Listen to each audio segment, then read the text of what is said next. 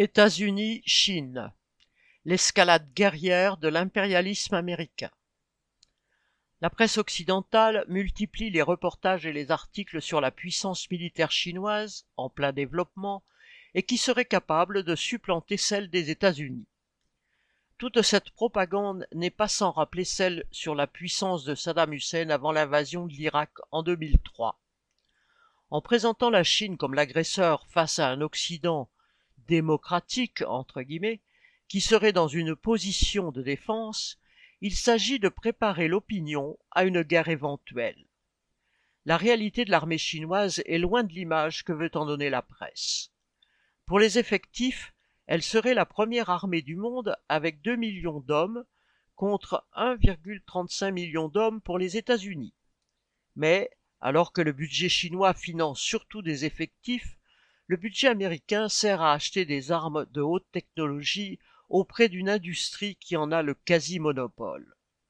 Le budget militaire américain, avec plus de 800 milliards de dollars, est trois fois supérieur au budget militaire chinois.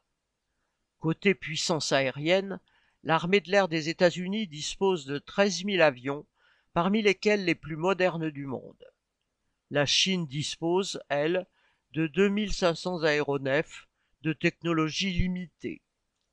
Reste la marine que les derniers reportages ont mis en, exergue.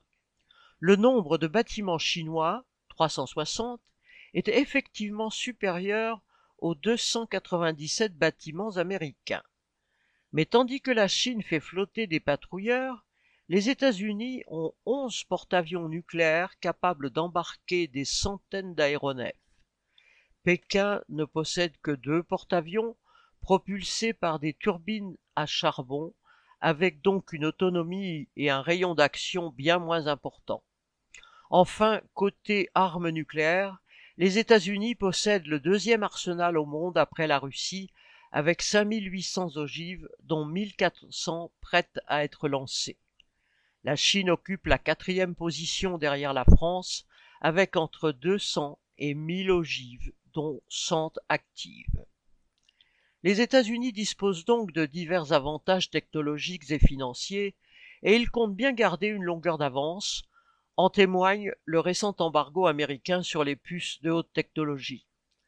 L'armée chinoise, qui affirme vouloir devenir une force de combat moderne dans les six prochaines années, aura bien du mal à surmonter ce genre d'obstacles en si peu de temps. L'armement ne fait pas tout, ainsi, l'impérialisme américain dispose de 800 bases déjà opérationnelles à travers le monde, avec 200 000 hommes, tandis que la Chine n'en a qu'une, à Djibouti. Et l'impérialisme américain peut aussi compter sur nombre d'alliés comme l'Australie, le Japon, mais aussi de pays comme la France et le Royaume-Uni, qui ne manqueraient pas de se joindre à lui dans le cas d'un conflit majeur. À l'image de la Russie, la Chine est une puissance disposant d'un État suffisamment fort pour se développer en relative indépendance des États-Unis.